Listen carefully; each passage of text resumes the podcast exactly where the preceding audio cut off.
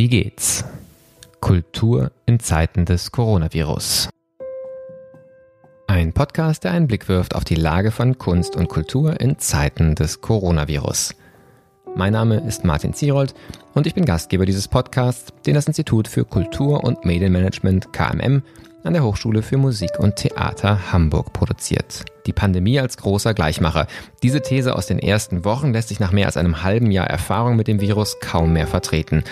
Eher scheint es, dass die Risse in der Gesellschaft und ihre Fragmentierung in zahlreiche Blasen noch weiter zugenommen haben. Wie lässt sich da so etwas wie ein gemeinsamer Raum für Gespräche bewahren oder zurückgewinnen? Wie müssen Städte sich entwickeln, damit sie lebenswerte und lebendige soziale Räume sind, statt Gesellschaften im engeren Wortsinn? In Hamburg ist mitten in der Pandemie das Projekt Hamburg Konvent gestartet, das mit der Frage, was kann Hamburg, die ganze Stadt einladen will, trotz oder gerade angesichts der Krise Szenarien für die Zukunft der Stadt zu entwickeln. Eine der Initiatorinnen des Konvents ist die Zeitstiftung, mit deren Vorstandsvorsitzenden Michael Göring ich heute unter anderem über dieses Projekt spreche aber auch über seine vielfältigen weiteren Aktivitäten, nicht zuletzt die Arbeit an seinem neuen Roman. Michael Göring ist schließlich vieles. Stiftungsmanager, Dozent und eben auch Autor. Zuletzt erschien von ihm 2018 der Roman Hotel Delbrück, eine bewegende Geschichte über mehrere Generationen von Vertreibung, Migration, der Suche nach Heimat und einem sinnvollen Leben. Michael Göring leitet zudem als Vorsitzender des Vorstands die Zeitstiftung Ebelin und Gerd Bucerius in Hamburg und war von 2014 bis 2018 zudem Vorsitzender des Bundesverbands Deutscher Stiftungen in Berlin. Als Honorarprofessor am Institut für Kultur und Medienmanagement der Hochschule für Musik und Theater ist er obendrein ein sehr geschätzter Kollege von mir. Das Gespräch mit Michael Göring habe ich bereits Ende Oktober aufgezeichnet, sodass der aktuelle, neuerliche Lockdown der Kultur noch kein Thema war. Ich bin verbunden mit Michael Göring, dem Vorsitzenden des Vorstands der Zeitstiftung, der in den letzten Monaten wie auch in den letzten Jahren vor der Pandemie eine ganze Reihe von sehr, sehr spannenden Projekten angestoßen und begleitet hat, außerdem selbst Romanautor ist und auch aus dieser Perspektive natürlich ähm, neugierig auf die Gesellschaft schaut. Über verschiedene Facetten davon werden wir gleich sprechen. Aber die erste Frage der Gespräche hier ist ja immer eine ganz allgemein global gestellte. Lieber Michael, wie geht's? Also mir persönlich geht es gut. Bislang bin ich verschont geblieben. Auch meine Familie ist verschont geblieben. Wir machen uns natürlich mehr Sorgen als noch vor drei, vier Wochen, wie wir das aufrechterhalten können, dass wir weiterhin regelmäßig mit unseren Kindern und eben auch drei Enkelkindern in Kontakt treten können, wie weit die Beschränkungen da demnächst greifen und auch Großeltern nicht mehr so erwünscht oder erlaubt sind. Das würde meine Frau besonders stark treffen, mich aber auch. Naja, und allgemein muss ich sagen, hm, geht diese Sorge um, in welche Richtung wird sich diese Pandemie jetzt entwickeln. Wird aus einer Corona-Pandemie vielleicht sogar eine große Corona-Depression? Und wie können wir dem vorbeugen? Aber zu der Frage, wie es mir persönlich geht, ich ähm, glaube schon, dass ich in vielen Dingen hier kompensiert habe. Das kann ich gern auch noch ein bisschen weiter erläutern, in welcher Art. Aber das ist so eine übliche Verfahrensweise für mich. Wenn es Probleme gibt, dann arbeite ich meistens noch ein bisschen mehr und schaffe mir dadurch auch neue Räume. Und das hat bislang in dieser Corona-Pandemie auch gut funktioniert.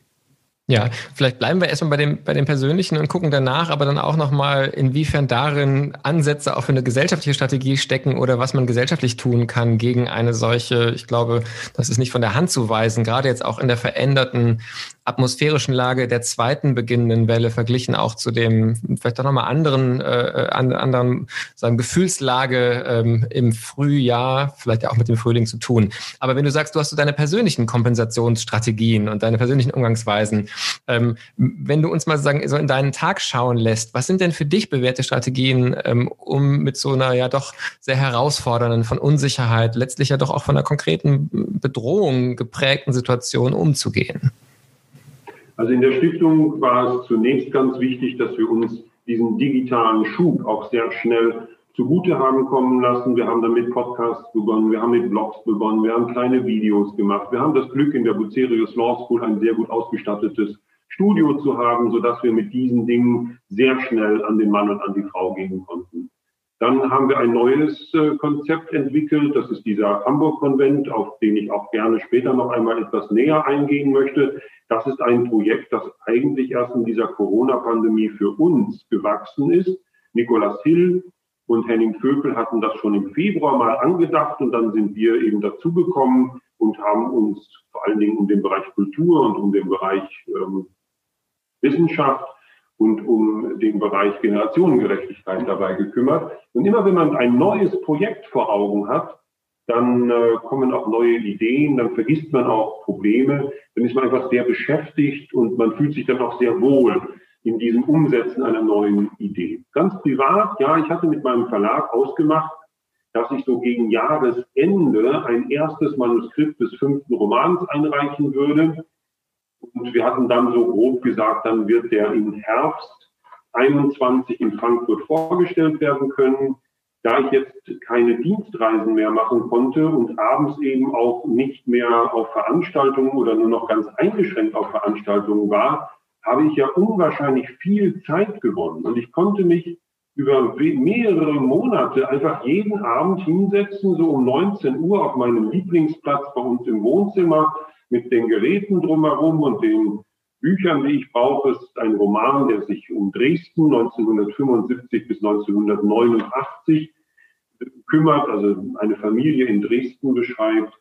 Und das ist dann so wunderbar gelaufen. Ich habe so viel Lust daran gehabt und so viel, ja, für mich persönlich gelernt in dieser Zeit, dass dieser Roman nahezu fertig ist. Also er ist jetzt im Lektorat. Das Lektorat wird bald abgeschlossen sein. Und das Editionsdatum ist äh, Ende Februar 2021.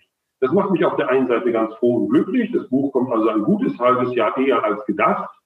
Aber wenn ich jetzt denke, dass ich vielleicht dann im März oder im April überhaupt keine Lesungen machen kann, weil überall noch alles dicht ist, weiß ich gar nicht, ob ich mir einen so großen Gefallen getan habe, dass ich dieses Buch jetzt vorziehe.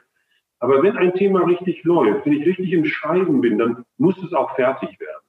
Und sonst war es immer so, dass ich abends um 22 Uhr, 22.30 Uhr dann nochmal für eine Stunde zu dem Buch kam. Und jetzt ab 19 Uhr für vier Stunden, jeden Abend. Es war wirklich paradiesisch. Also, du siehst, Martin, ich kompensiere sehr viel und das klappt dann auch ganz gut. Ähm, es gibt dann noch so zwei, drei andere Dinge. Also ich laufe gerne und ich schwimme gern.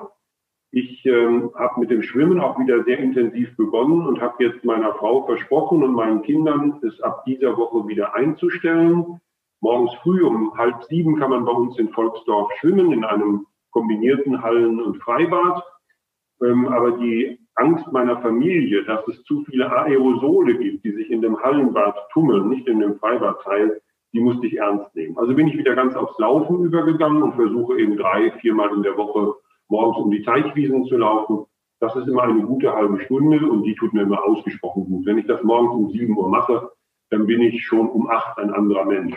Also das kann ich auch sehr empfehlen. Und wenn man dann mal abends doch noch etwas ganz anderes machen möchte, dann äh, hat sicherlich jeder von uns Zugang zu sehr viel Musik. Bei mir ist es noch immer eher traditionell, eine CD-Sammlung. Und meine Frau und ich haben uns in der letzten Zeit wieder etwas stärker um Maler bemüht.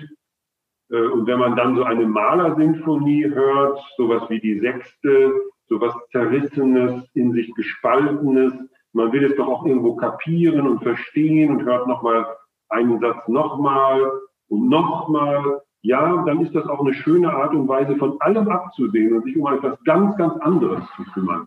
Und das funktioniert dann in der Regel bei mir auch ganz gut. Also jetzt, wo der Roman im Lektorat ist und ich abends eigentlich wieder mehr Zeit für sowas habe, ja, merke ich auch, wie mir das sehr gut tut. Und ich lese natürlich viel, aber das macht jeder, der selber Bücher schreibt. Ist auch ja, klingt nach einer ganzen Reihe von, von ganz unterschiedlichen Praxen, die aber so eine Gemeinsamkeit haben, einen in eine andere Aufmerksamkeit und wahrscheinlich auch ein bisschen in eine andere Zeit zu bringen. Wenn ich mir jetzt vorstelle, in so einen Roman einzutauchen in Dresden äh, späte 70er und 80er Jahre oder auch das Schwimmen, was ja fast eine, eine meditative Praxis hat und natürlich auch die Musik Gustav Mahlers, ähm, die einen auch, wenn man genau hinhört, natürlich sagen, aus dem Moment herausholt. Also das ist vielleicht Aber Martin, es muss nicht, es muss nicht Maler sein. Ne? Es liegt einfach daran, dass ich äh, eben eher in dieser klassischen Tradition groß geworden bin. Ähm, ich kann noch etwas anderes erwähnen. Das klingt jetzt so ein bisschen wie Werbung, ist es aber gar nicht. Ich habe vor sieben Wochen eine neue Website gestartet, die heißt www.literaturkult.de, Kult mit C. Und auf dieser Website veröffentliche ich jeden Sonntag, spätestens Montag, ein weiteres Gedicht. Ich habe also insgesamt 24 Gedichte aufgenommen, gesprochen, es sind Videolesungen. Und diese Videos werden jetzt Woche für Woche bei YouTube und bei literaturkult.de hochgeladen. Also diese Woche, jetzt gestern, habe ich Hölderlin, Hälfte des Lebens, hochgeladen. Das Gedicht trage ich vor. Dann mache ich ein paar ganz kurze Bemerkungen. Wie kommt Hölderlin auf diese Idee, mit 33 Jahren ein Gedicht mit dem Titel Hälfte des Lebens zu komponieren, zu schreiben? Also erzähle so ein bisschen über den Hintergrund und ja, das, beim Hölderlin habe ich dann zum Schluss nochmal vorgetragen, weil das Hölderlin-Gedicht ist nicht so leicht eingänglich wie andere. Und das hat mir riesig viel Spaß gemacht. Ich habe mit einem ganz tollen Kameramann zusammengearbeitet, mit dem ich diese 24 Folgen aufgenommen habe. Und äh, die letzte Folge wird ausgestrahlt Ende Januar 21. Also so weit reicht das jetzt. Und das ist so eine alte Vorliebe von mir, die ich hier in die Stiftung getragen habe. Jede Hausbesprechung, alle zwei Wochen machen wir so eine, endet immer mit einem Gedicht. Einfach um uns auch auf andere Gedanken zu bringen. Und das war am Anfang etwas seltsam, aber die Mannschaft, Frauschaft hier hat sich voll und ganz daran gewöhnt und vermisst es jetzt auch schon, wenn es nicht kommt. Und da habe ich mir gedacht, so die schönsten Gedichte, ein bisschen Rilke ist dabei, ein bisschen Goethe, aber auch natürlich Heine, Hesse, Brecht. Ja, das äh, können jetzt alle, die auf literaturkult.de gehen oder auf YouTube Michael Göring, können sich das ansehen. Das sind nur so drei Minuten. Und sage ich gleich dazu, auf www.wiegehts-kultur.de, der Website von diesem Podcast, werden wir auch einen Link setzen bei deinem Gespräch, dass man von da ja, aus direkt dahin kommt. Ganz genau. Klingt alles für mich danach, ähm, dass man tatsächlich sagen, was ja sehr schön ist, ähm, sich um deinen Seelenzustand und die Gefahr der Depression nicht große Sorgen machen muss in dieser Zeit, was ja sehr, sehr gut ist. Und zugleich hast du ja zum Start schon gesagt, diese Sorge mit Blick auf die Gesellschaft treibt dich um und treibt ja wahrscheinlich auch eure Arbeit der Stiftung um. Und wenn ich selber auch so vielleicht den, den sich ändernden, die ändernde Tonlage auch meiner Gespräche hier im Podcast äh, mit Künstlerinnen und Künstlern, mit Kulturinstitutionen mitnehme, dann würde ich sagen, es gab diese große Verunsicherung zum Start, wo keiner wusste, wie man eigentlich mit den Schließungen umzugehen hat, wann die Türen wieder aufgehen. Aber es gab eine ganz große und im Rückblick muss man vielleicht fast sagen, irgendwo zwischen naiv und romantisch äh, äh sich bewegenden Hoffnung, wenn dann die Türen zum Sommer hin wieder aufgehen, dann wird es den großen Run geben, weil alle endlich wieder ihre Kultureinrichtungen haben und auch diesen Glauben, und dann ist die Pandemie ja auch vorbei. Und das haben wir, glaube ich, doch sehr zeitverzögert erst uns eingestanden, dass es eben nicht der Fall ist, dass man mit einer Anstrengung von wenigen Monaten das überstanden hat. Und vielleicht aber auch angesichts dieser romantischen Hoffnung aus dem Frühjahr ist nur diese zweite Welle gefühlt ja fast äh, eine, eine noch bedrohlichere weil man das Gefühl man hat eigentlich alle Energie schon verbraucht, die man hatte, um durchzuhalten. Und jetzt soll man wieder von vorne anfangen. Und da dann eben wirklich auch zu fragen, so wie kann eine Gesellschaft das durchstehen? Was für ähm, ja, Ansätze siehst du, wenn wir jetzt nicht einfach nur uns selbst in die Depression begeben, sondern konstruktiv fragen, was kann man denn tun? Wie kann man in so einer Phase Gesellschaft lebendig halten und eben vielleicht auch Zukunftszuversicht ähm, fördern? Wo setzt ihr da an? Welche Gedanken treiben dich da um? Ja, ganz persönlich versuche ich natürlich viele Kontakte zu halten. Also in diesen Zeiten kann man auch mal ab und zu wieder einem Patenkind einen Brief schreiben oder man macht, wie wir jetzt auch ein Zoom-Meeting. Man ruft an. Man versucht irgendwie, also ich habe meinen Patenkindern jetzt alle Lebkuchen zugeschickt. Äh, die sind auch alle schon in den 20ern, einige schon 30. Aber ich glaube, die freuen sich auch jetzt noch über über Lebkuchen. Also irgendwie zu sagen, ich denke an dich und ähm, mich interessiert, wie es dir jetzt geht und ruf doch mal an und vielleicht hast du Lust, ein paar Lebkuchen zu essen. Also äh, ich glaube, diese Art aufeinander zu achten, die wird jetzt sehr, sehr wichtig. Auch auf den einen oder anderen Nachbarn zu gucken, der vielleicht alleine ist. Also ich stelle es mir besonders schwierig vor, wirklich für alleinstehende Menschen. Ich habe da auch kein Universalrezept, aber dass man da sensibel bleibt, das glaube ich, ist ganz, ganz wichtig. Ja, ähm, jetzt muss ich nochmal in den Bogen wieder zurücknehmen. Da ist auch nach ja, Projekten in der Stiftung gefragt. Ja, natürlich, die Zeit hatte vor zwei Wochen oder vor drei Wochen einen großen, im Dossier, einen großen Artikel über Apokalypse. Also diese Vorstellung, sich noch einmal mit Apokalypse zu beschäftigen und dann zwei Monate vor Weihnachten zu stehen, finde ich schon ein, also ruft in mir einen großen Spannungsgegensatz hervor. Ich komme nun aus dieser ähm,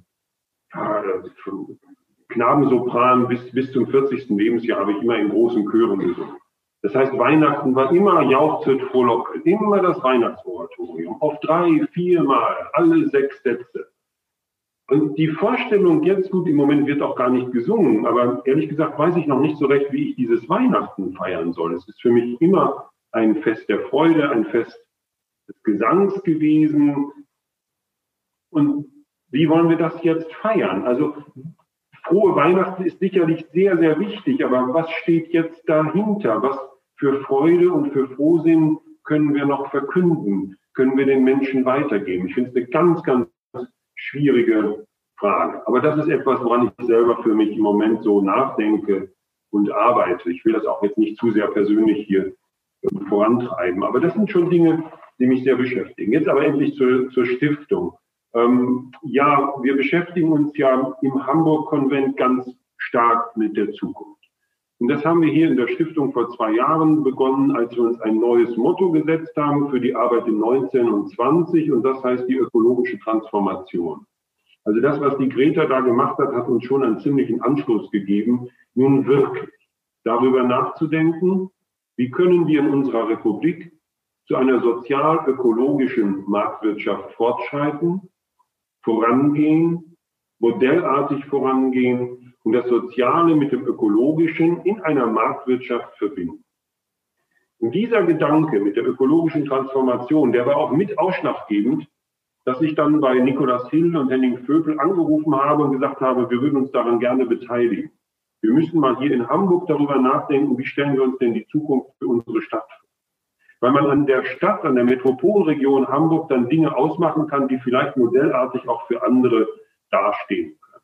Das war also ein ganz wichtiger Impuls, über unsere Stadt nachzudenken unter diesen neuen Vorzeichen. Und da war noch nicht Corona das Vorzeichen, sondern das Vorzeichen ist und war, sich um diese klimatischen Veränderungen zu kümmern, die nicht nur wirtschaftliche, sondern gerade auch soziale Auswirkungen haben und wie können wir die Menschen mitnehmen bei diesen Gedankengängen, die ja in vielen Dingen auch etwas von weniger Wachstum, Rückzug mit sich bringen?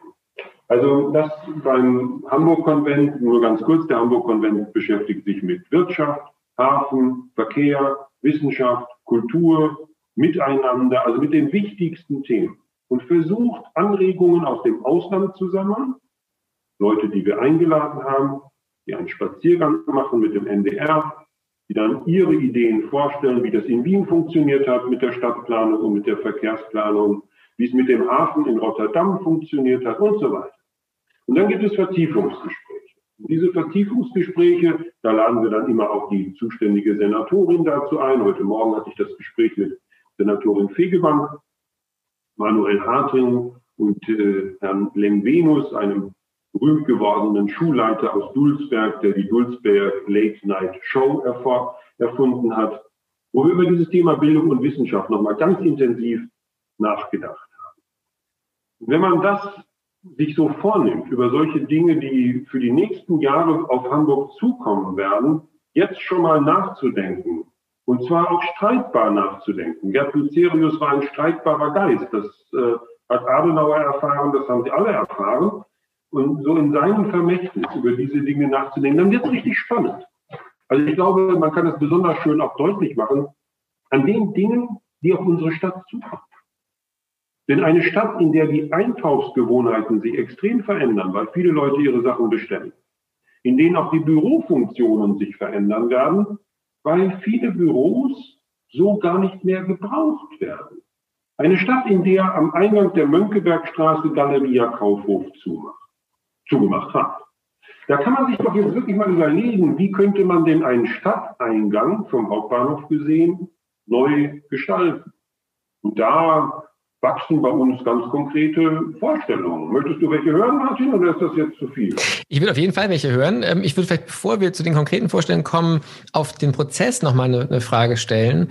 Und zwar, ähm, also auch was du jetzt schon, schon beschrieben hast, also sagen, es geht euch um, um Streitbarkeit, also auch darum, verschiedene Positionen einzubringen. Es geht euch ähm, ja letztlich darum, wenn ich das richtig verstehe, Stadt zu aktivieren, Stadt Gesellschaft zu aktivieren und letztlich sozusagen die Fragen in der Breite auch zur Diskussion zu stellen. Ähm, und das stelle ich mir ohnehin schwierig vor in einer so diversen Stadt, äh, so vielfältigen Stadt, in der es tatsächlich ja auch doch in meiner Wahrnehmung immer wieder auch relativ entkoppelte äh, ähm, ähm, Milieus gibt, ähm, die, die selten miteinander zusammenkommen, das herzustellen und das zumal noch unter Corona-Bedingungen, ähm, wo ein an einem Ort mit vielen Menschen zusammenkommen, nochmal schwieriger ist. Also bevor wir sehr, sehr gerne auch auf konkrete erste Ideen kommen, wie versucht ihr diesem Anspruch gerecht zu werden, den umzusetzen, dass da nicht einfach nur eine sicherlich ja sehr prominente Stiftung äh, mit sehr, sehr guten Kontakten in die, in die Politik agiert, sondern tatsächlich Stadt in Bewegung kommt über diese Zukunftsfragen? Ja, Martin, zunächst müssen wir das ja leider alles nur digital machen. Wir haben ein Newsletter, man kann bei info.hh-konvent.de sich jederzeit einbringen mit anderen eigenen Anregungen, mit eigenen Überlegungen. Auch heute Morgen dieses Gespräch mit den drei Spezialisten. Natürlich läuft da die Chat-Funktion. Also wir versuchen schon diese Gedanken, eine Stadt muss sich weiterentwickeln, muss sich entwickeln, muss vielleicht auch von einigen Schwerpunkten, die der Stadt sehr wichtig sind, über viele Jahre sehr wichtig geworden sind, sich darüber ein neues Bild verschaffen. Also was ist die Zukunft des Hamburger Hafens beispielsweise? Darüber muss man dann nachdenken. Wie sieht die Zukunft des Luftverkehrs in Hamburg aus? Nicht? Airbus ist hier, Lufthansa Cargo, Lufthansa Technology ist hier. Wie soll sich das weiterentwickeln? Was können wir tun, um vielleicht das Zentrum für Wasserstofftechnologie zu werden? Wie können wir einen norddeutschen Großforschungsverbund aufbauen mit Bundes- und EU-Mitteln, um hier ein forschungsmäßig einen Schwerpunkt, einen Schwerpunkt aufzubauen, der für die gesamte, für das gesamte Europa wichtig werden wird, diese Wasserstofftechnologie. Also solche Fragen anzugehen. Das ist mir wichtig und du hast völlig recht. Wie nehmen wir den einzelnen Hamburger Bürger, die einzelne Bürgerin damit? Und wenn es uns nicht gelingt oder nicht gelingen darf, im Januar oder Februar tatsächlich durch einen großen Konvent zusammenzurufen, mit den Mitgliedern der politischen Führung, also des Senats, mit verschiedenen Einrichtungen aus der Stadt, mit jedem Bürger und jeder Bürgerin, die Lust hat dazu. Wenn wir weiter dann auch noch auf digitale Dinge angewiesen sind, dann wird es auch ein bisschen schwieriger, denn irgendwann wollen die Leute auch gemeinsam miteinander reden wollen sich dabei angucken, wollen nicht nur auf einen Bildschirm starren, so wie wir beide das jetzt. Also du hast schon recht, da kommt dieses Corona nicht gerade zu einer guten Zeit, aber wir versuchen natürlich in dieser Zeit die Zeit zu nutzen, um eine optimale Vorbereitung zu bekommen. daher auch diese Gespräche mit Spezialisten aus dem Ausland oder von anderen Städten, der Vergleich mit anderen Städten. Aber es lohnt sich, mal intensiver über diese Stadt nachzudenken. Es ist eine so wunderbare, attraktive Stadt.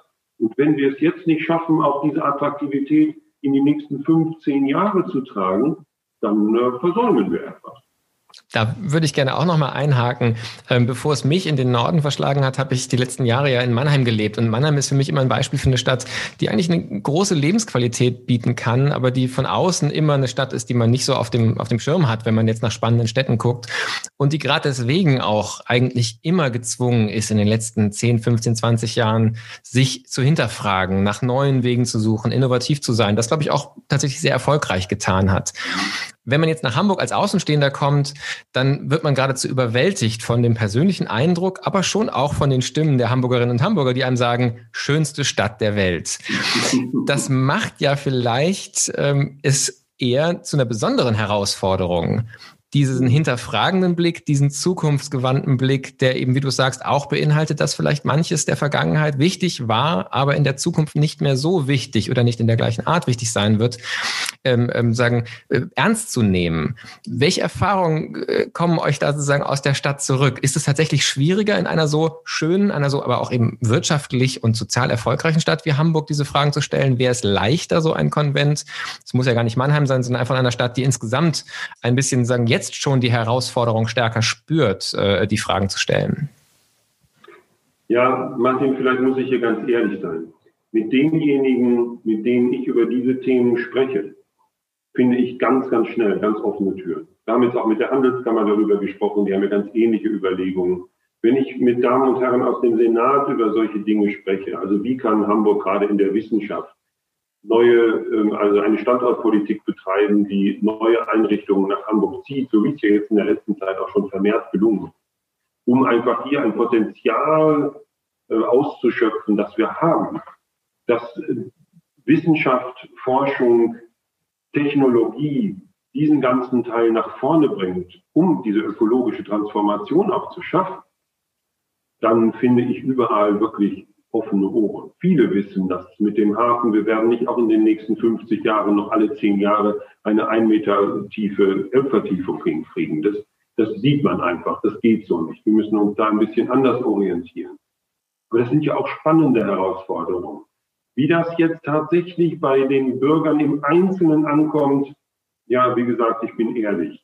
Ich komme dafür zu wenig mit Menschen zusammen, die das vielleicht ganz anders sehen. Heute der Schulleiter von Dulsberg, der sieht das ganz genauso. Der sagt, seine Aufgabe ist es, unter den 1600 Kids, die er an seiner Schule hat, immer wieder diejenigen herauszufordern, die das Zeug dazu haben und ihnen zu sagen, mach mehr aus deinem Leben, versuche das Abitur hier bei uns zu schaffen, dann hast du eine bessere Chance, dann kannst du dich einbringen. Oder auch der ganz klar mit den Kindern über Wissenschaft spricht über Biologie, über Physik, über solche Dinge. Weil er sagt, bei 1600 Kindern, so divers wie die zusammengesetzt sind, vielleicht gerade deshalb muss es doch ein tolles Potenzial an Begabungen geben.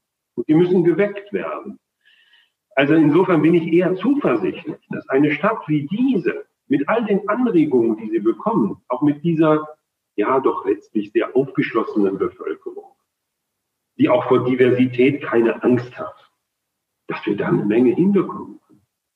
Also das macht mich eher, ja, macht mich eher zuversichtlich. Mhm. Ja, das ist ja ähm, auch gut, wenn, wenn da, da die ersten Erfahrungen schon so sind, dass es da Offenheit und viel Resonanz gibt.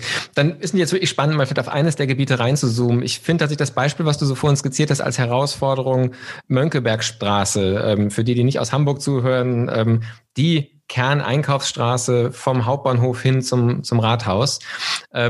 Und da ist selbst in einer Stadt wie Hamburg, ähm, die Innenalster ist nicht weit, also auch eine wunderschöne Lage eigentlich.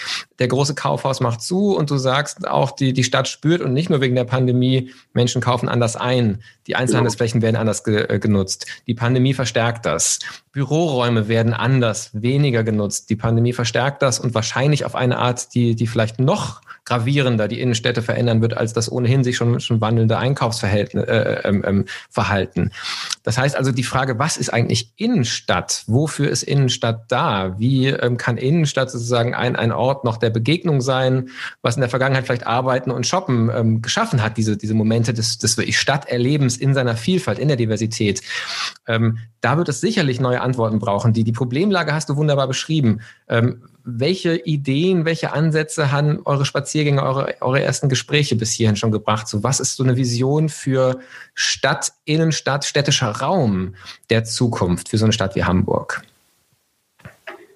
Ja, ich kann vielleicht eine, eine Vorstellung hier kundtun, die jetzt gar nicht so sehr eine gemeinsame Vorstellung oder noch nicht eine gemeinsame Vorstellung vom Hamburg-Konvent ist, aber ich denke immer, es lohnt sich, Dinge auch mal sehr konkret sich durch den Kopf gehen zu lassen. Also ich persönlich könnte mir vorstellen, dass, du hast das Beispiel ja erwähnt mit, der, mit, der, mit dem früheren Kaufhof, ähm, dass wir da wirklich ein Kulturzentrum machen. Ich war als Schüler 1973 in Paris, da war ich 16 Jahre alt und da gab es neu das Centre Pompidou.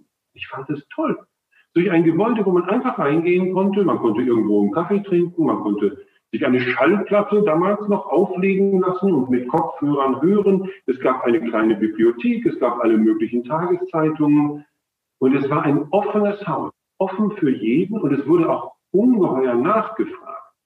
Und so denke ich manchmal, wenn wir uns diesen Kaufhof neu vorstellen und wir würden daraus ein urbanes Begegnungszentrum machen, für alle Bürger und Bürgerinnen offen, mit einem kleinen Bistro, mit einem Kiosk, mit einem kleinen Theaterraum. Man könnte sich eine ganz diverse kulturelle Nutzung vorstellen. Beispielsweise, dass das Literaturhaus am Schwanenwieg, das ja als Haus auch der Zeitstiftung gehört, dass man sagt, man macht vormittags Lesungen, knappe Lesungen, dreiviertel Stunde, in einem Raum in diesem Kulturzentrum, dem ehemaligen Kaufhof Galeria Kaufhaus. Oder man hat dort vielleicht sogar dieses neu geplante Museum für Naturkunde. Da gibt es ja auch eine Überlegung, dieses Museum, das es bis 1944 in der Stadt gegeben hat, wieder neu aufzubauen. Oder man macht in Verbindung mit dem Literaturhaus etwas, was mir natürlich auch so ein Stückchen nahe kommt.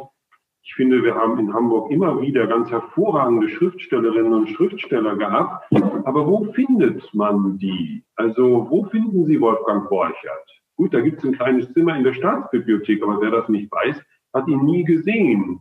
Auch der große Lessing oder Hubert Fichte, um jemanden aus der neueren Zeit zu nennen. Ich will jetzt keinen aktuell Lebenden nennen, dann sagen all die anderen, die ich nicht nenne, warum hast du mich nicht genannt? Aber man könnte da sich also auch vorstellen, wie haben diese Schriftsteller zu ihrer Zeit gearbeitet? Was haben, wie haben sie gelebt oder was hat sie hier an dieser Stadt fasziniert? Also wie gesagt, das wäre ein Kulturtempel der ganz besonderen Art an so einem markanten Gebäude zum Eingang der Stadt, wo Hamburg sich auch noch einmal weit über die bestehenden Dinge, die Museen und natürlich unsere Elbphilharmonie hinaus sich als eine Kulturmetropole zeigen könnte. Also ich würde in solch eine Richtung denken, wenn so eine Immobilie am Markt ist, ob man dann nicht wirklich ein urbanes Begegnungszentrum daraus macht und andere Einrichtungen mit dazu holt, die das entsprechend bespielen. Ich frage vielleicht da noch mal so ein bisschen aus einer ähm, ja, aus, aus anderen Beispielen äh, herausgucken nach. Du hast das Centre Pompidou genannt, was glaube ich wirklich vielleicht zu sagen, das Beispiel par excellence äh, ist für einen Ort, der sogar auch viel kritisiert war in der Planungsphase und dann aber dieses Versprechen eingelöst hat.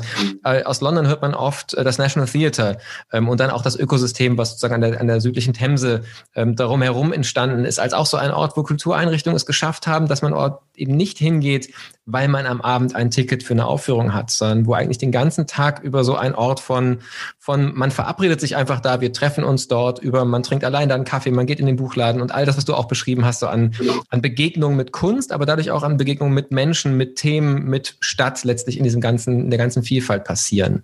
Wenn ich mir Interviews mit deutschen Intendantinnen und äh, die Mehrheit, aber natürlich sind ja Intendanten von zum Beispiel Theatern anhöre, aber auch mit frisch berufenen Museumsleitungen, dann ist das das Bild, was ja eigentlich seit mindestens zehn Jahren ganz oft aufgerufen wird. Wir wollen ein Haus sein, das für die ganze Stadt ist. Wir möchten ein offenes Haus sein. Wir wollen ein Begegnungsort sein. Und es gelingt so selten in meiner Wahrnehmung, dieses Versprechen einzulösen ähm, ohne jetzt da Schelten betreiben zu wollen, eher wenn man fragt, was muss man denn anders machen, was kann man lernen, wenn man das Versprechen für ein solches Projekt, stellen wir uns mal vor, ähm, es wird umgesetzt, wirklich auch erfolgreich einlösen will. Was glaubst du, was, was muss sich noch ändern, vielleicht auch an den Kultureinrichtungen, damit sie diese Attraktivität bekommen, damit sie diese Funktion eines Begegnungsortes erfüllen können? Also ich glaube einmal, dass man sieht, Kultur ist etwas, das man von morgens zehn bis in den Abend hinein anbieten kann, selber auch gestalten kann. Ich würde mir vorstellen, dass das ein Haus wird, das sehr auch auf die Diversität der Stadt Rücksicht nimmt. Das heißt, dass also dort Musikerinnen, äh, Literaten auftreten können, vielleicht sogar in ihrer Sprache. Eine junge Türkin, die aus ihrem Buch auch Türkisch vorliest für die türkische Bevölkerung in unserer Stadt. Warum nicht? Eine Musikergruppe, die uns mit ähm, indischen oder mit iranischen Dingen konfrontiert, vielleicht sogar in Zusammenarbeit mit einem Künstler, der dazu eine Fuge von Bach stellt. Also Dinge zusammenbringt, die unsere Gesellschaft widerspiegeln, zumindest widerspiegelt, zumindest ein Haus zu sein, das diese Öffnung von vornherein betreibt und sagt, wir sind offen für jeden in dieser Stadt, für die gesamte Bevölkerung. Dann dass das Ganze sehr locker daherkommt. Das finde ich sehr wichtig, dass man in so einem Haus äh, auch irgendwo gleich einen Kaffee bekommt, dass beständig etwas läuft, dass man sieht, Veranstaltungen sind nicht auf den Zeithorizont 19 bis 23 Uhr beschränkt, sondern da ist auch vormittags etwas. Ich glaube, unsere Städte müssen sich da entsprechend zeigen, dass sie so etwas auch tagsüber anbieten können, weil die Funktion Einkaufsort zu sein nicht mehr allein die Leute in die Stadt zieht. Und wie weit es, wie lange es noch diese Gastronomiefunktion ist, die dann die ganzen Massen in die Innenstadt zieht, das weiß ich auch nicht. Und wenn bei den Büros in der Regel demnächst nur noch zweimal, vielleicht dreimal in der Woche Präsenz gefragt wird und der Rest im Homeoffice, verlieren wir darüber natürlich auch eine große Gruppe von Menschen, die immer wieder in der Stadt sind. Also wir müssen mit solch einem Haus die Attraktivität einer Innenstadt noch einmal ganz stark pushen. Wenn ich eben vom Naturkundemuseum gesprochen habe, kann man sich das natürlich auch anders vorstellen, vielleicht auch gar nicht versehen mit dem Begriff Museum, sondern, das gibt ja auch so eine Idee, das Ökologium zu nennen, also wie kommt die, ähm, muss ich nochmal nachgucken, also ob es die Ökologie ist, ich glaube, das war es äh, nicht, das ist ein anderer, ein anderer Begriff, der da eine Rolle spielt, womit man ganz bewusst aus diesem Begriff Museum, von diesem Begriff Museum abweichen möchte, um eine Art Forum zu sein. Das war ja auch die Grundidee für unser Bucerius Kunstforum in der Innenstadt, dass wir es Forum genannt haben. Und schließlich bedeutet Forum nichts anderes als Marktplatz. Marktplatz der Ideen, Marktplatz der Künste, Marktplatz des urbanen Geschehens. Und das, glaube ich, wäre eine Sache, die Hamburg gut anstehen würde, wenn wir nicht nur so großartige Dinge wie die Elbphilharmonie dahinstellen, sondern auch solch ein urbanes Kulturzentrum, ein Centre Pompidou, im Kleinen natürlich, mitten in unserer Stadt. Ja, ähm, sehr, sehr spannende Vision, die ja vielleicht sagen, auch eine, äh, ein Potenzial schon birgt, äh, dieser Sorge um die Depressivität in der Gesellschaft entgegenzusetzen, auch weil natürlich immer ein neues Projekt ähm, und vielleicht auch nochmal mehr als sagen nur ein Fördern von Bestehendem auch für ein Glauben an Zukunft äh, steht und auch daran, dafür steht, dass es sich nach wie vor lohnt, Neues zu wagen und Neues anzustoßen. Ähm, das führt auch so ein bisschen zu einer ähm, Frage, die, die ähm, schon so etwas auf die Zielgerade führt. Ähm, nochmal diese Sorge Sorge auch aus dem aktuellen Moment ernst nehmend, ähm, dass keineswegs gesagt ist, dass wir ähm, neben den gesundheitlichen Herausforderungen nicht auch sozusagen psychisch-gesundheitliche Herausforderungen vor uns haben als Gesellschaft. Wenn wir es aber mal umdrehen und sagen, ähm, vielleicht schauen wir in einem guten Jahr, etwas mehr als einem Jahr zurück auf diese Zeit und sagen, das war sicherlich eine schlimme Zeit, eine äh, global betrachtet ja wirklich auch katastrophale Zeit. Ähm, vielleicht ist man in Deutschland gesundheitlich mit einem blauen Auge davongekommen im internationalen Vergleich und man auf dieser Basis mit dem vor der Klammer dann sagt, und es steckt sogar etwas da, da drin, das war wertvoll, dafür kann man dankbar sein. Was glaubst du, können wir tun jetzt, damit man irgendwann so auf diese Pandemiephase zurückblicken wird? Ja, wenn du fragst, wofür kann man dankbar sein, dann glaube ich schon, dass man ein Stück weit an Reflexion in dieser Zeit gewinnt es bleibt einfach nicht aus. Man wacht morgens um 5 Uhr auf und kann nicht wieder einschlafen. Und man denkt über ganz wichtige Dinge nach, nämlich, ähm, tja, wie will man jetzt diese nächsten Jahre für sich am allerbesten gestalten, wenn man das Glück hat, sie gestalten zu dürfen, von dieser Pandemie nicht erwischt wird, nicht selber krank wird? Was sind die Dinge, die wirklich wichtig sind in der Beziehung mit äh, der Partnerin, mit dem Partner, mit den Kindern. Ich glaube schon, das löst eine ganze Menge an solchen Gedanken aus. Es ist so eine Reflexionsebene jetzt, die wir erreichen, auf die wir hingetrieben werden. Also ich spreche nicht immer nur vom digitalen Push, den wir hier erleben, sondern auch von diesem reflexiven Push, den wir erleben und den wir hoffentlich auch dafür nutzen können, ja, mit uns selber etwas stärker in Verbindung zu treten. Und ich denke schon, die Hektik und all das, was einem angeboten wurde, verführt auch schnell dazu, ein Stück weit diese Introspektion zu verlieren. Und wenn wir die jetzt gewinnen, ohne in eine Depression zu verfallen, ohne nur noch alles als traurig zu sehen, nicht mehr Weihnachten feiern zu können, frohe Weihnachten, sondern wenn wir sagen, es gibt bei alledem auch ein großes Dennoch. Es gibt eine Zukunft, es gibt eine, einen Frohsinn, man kann ihn auch dann in einer verkürzten Form erleben, wenn eine Pandemie herrscht. Ja, ich glaube, das ist schon eine ganz wichtige Erfahrung. Wir kennen sie sonst eigentlich nur aus Büchern. Ich weiß nicht, ob du noch diese Kapitel vor Augen hast bei Nazis und Goldmund, wo Goldmund, das ist so im letzten Drittel, durch Deutschland reist und also durch den Süden von Deutschland, wo gerade die Pest gewütet hat und wo er an all diese Leichen herankommt von den Menschen, die gerade hingestreckt wurden. Er selber wird nicht infiziert, er übersteht diese Pest. Das waren Kapitel, die haben mich damals sehr, sehr betroffen gemacht. Und natürlich Perigueux, der Arzt, ähm, bei, also das ist natürlich in der Pest bei Camus, da ist es nochmal etwas anders, weil der Camus packt das Thema etwas anders an. Da geht es ihm um den Existenzialismus, aber ähm, das ist natürlich nah dran an, an solchen Fragen. Jetzt erleben wir es plötzlich nicht als Buch, nicht als Film, sondern im täglichen Leben. Also ich will die Pandemie nicht größer machen, als sie ist, sie ist schon groß genug. Aber dass sie diesen reflexiven Turn hat, ja, ich glaube, den hat sie und denke, da muss jeder von uns sehen, wie er damit zurande kommt, wie er damit fertig wird oder wie er ihn für sich auch selbst gestaltet. Ich meine, ich kann das gut sagen. Ich bin in einer Festanstellung. Ich weiß, was für ein Privileg das ist. Einige meiner Patenkinder sind Musiker.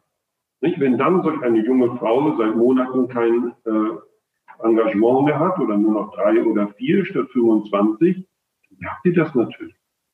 Dann ist das ganz schnell existenziell. Gut, dann kann man sich noch ein paar Monate über Wasser halten mit diesen Maßnahmen, die die einzelnen Bundesländer aufgegriffen haben. Aber äh, da wird dann auch ganz traurig, denn eine junge Musikerin muss sich präsentieren, muss ins Gespräch kommen, muss nachgefragt werden. Also da gibt es schon ganz andere, existenziellere Nachfragen als die, die ich mir jetzt hier stelle. Und bei dir ist es ja ähnlich, wo wir doch unser Gehalt weiterhin beziehen und nicht in solch eine prekäre Situation geraten. Da sprichst du nochmal einen ganz, ganz wichtigen Punkt, glaube ich, an, ähm, auf den ich dann doch auch noch einmal kurz eingehen möchte und, und ich nochmal nachfragen möchte. Ähm, ich glaube, Warren Buffett hat mal den Satz geprägt, äh, gar nicht jetzt bei dieser Pandemie, wenn die Ebbe kommt, dann sieht man, wer ohne Badehose im Wasser ist. Und äh, er hat das eher so gemeint, dass in, in Krisenzeiten eben die Wirtschaftsunternehmen, die vorher schon nicht gut aufgestellt waren, dann tatsächlich wirklich ins Straucheln geraten.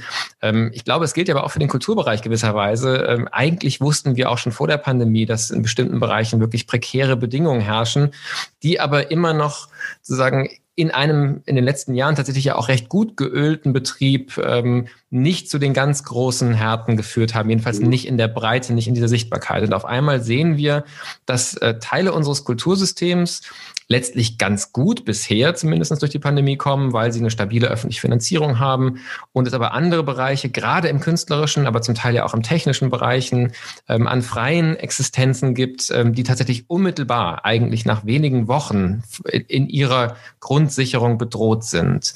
Ähm, das ist ja auch eine Erkenntnis aus so einem reflexiven Impuls, ähm, dass wir eigentlich sehen, dass auch die, die, sagen, die Existenzbedingungen in unserem Kultursystem, was wir immer und sicherlich auch an vielen Stellen nicht zu Unrecht für vorbildlich halten im, im deutschsprachigen und im deutschen Raum, doch höchst auf tönernen Füßen stehen, um es sehr vorsichtig zu sagen. Ähm, wie sehr glaubst du, dass sozusagen diesen Reflexionen dann angesichts von ja wirtschaftlich kommend schweren Zeiten auch Taten folgen und auch nochmal sozusagen die, die, die Rahmenbedingungen, die kulturpolitischen Rahmenbedingungen zum Beispiel ähm, so verändert werden, dass es da vielleicht ähm, ja, ähm, äh, Lernerfolge gibt, die zu anderen Arbeitsbedingungen führen, zu anderen Lebensbedingungen, gerade für Künstlerinnen und Künstler.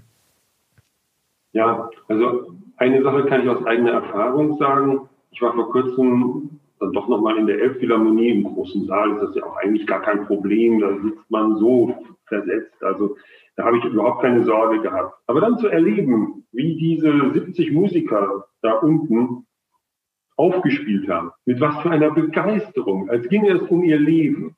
Und das dann tatsächlich zu erleben, es nicht nur zu hören vom Kopfhörer mit dem CD, sondern es zu sehen, in diese Gesichter zu blicken, in diese Begeisterung und diese Begeisterung kommt rüber zu einem und ergreift einen. Ja, dann weiß man, was für ein wichtiges Lebensmittel diese Kultur ist. Und dann hofft man natürlich, dass das alles gut geht und dass diese Orchester weiterhin bestehen werden und dass wir uns weiterhin an ihnen freuen werden. Da habe ich am wenigsten Zweifel. Das werden wir. Ja, wie wir durch diese Zeit durchkommen, betrifft ja auch die Gastronomie. Ich meine, da kann man ab und zu mal helfen und kann dann zu dem zu der Pizzeria gehen und sagen, mach doch mal bitte vier Pizze, ich hole die um 8 Uhr ab und dann nimmt man sie mit nach Hause und so. Und bei der Kultur, da versuchen wir nun als Stiftung auch mit einem kleinen Hilfsfonds bei der Deutschen Stiftung Musikleben, einem Hilfsfonds bei der Hamburgischen Kulturstiftung, so ein paar kleine Zeichen zu setzen. Und das geht auch eine gewisse Zeit lang dann noch gut.